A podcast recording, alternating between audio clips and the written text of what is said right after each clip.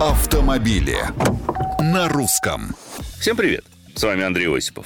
С 13 сентября страховые компании начнут продавать полисы ОСАГО по новым ценам. Кому с наценкой, а кому с дисконтом. Регулятор, то есть Центральный банк России, расширил ценовой коридор автогражданки на 26%.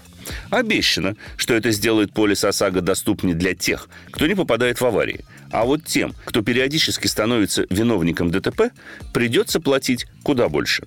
Кроме того, по замыслу ЦБ это усилит конкуренцию среди страховых компаний, поскольку возможность индивидуализации тарифа расширяется.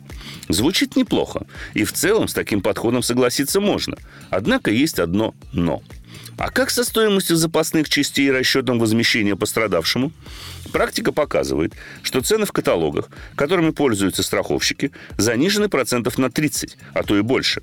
Реальных выплат не хватает даже на то, чтобы восстановить автомобиль с использованием бывших в употреблении запасных частей, не говоря уже о новых.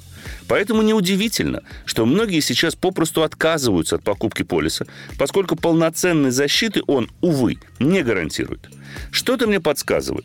С расширением ценового коридора ситуация с выплатами вряд ли изменится. А вот это уже действительно проблема, которая во многом начинает дискредитировать сам институт ОСАГО, что, на мой взгляд, попросту недопустимо. Комментарии и мнения принимаются на страничках Русского радио в социальных сетях. Это был Осипов про автомобили на русском.